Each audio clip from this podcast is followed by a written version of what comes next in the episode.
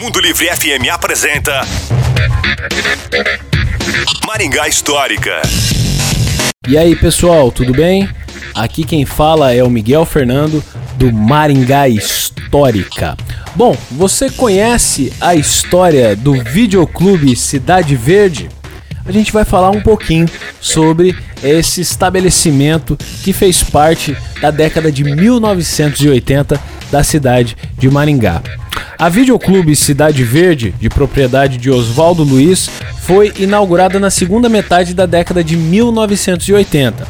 Localizada na Avenida Tiradentes, número 867, a locadora de filmes em formato de VHS foi a primeira da cidade a instalar em seu interior um bar executivo, onde os clientes podiam debater sobre cinema. Só para a gente ter uma ideia, em 1988 Maringá contabilizou 6 mil aparelhos de videocassete espalhados por todas as residências da cidade, o que transformava as locações de filme em um ramo muito lucrativo, embora exigisse um conhecimento e bom relacionamento com as grandes distribuidoras. Anos depois, a Videoclube Cidade Verde também entrou no segmento de videogames. Você se lembra desse estabelecimento?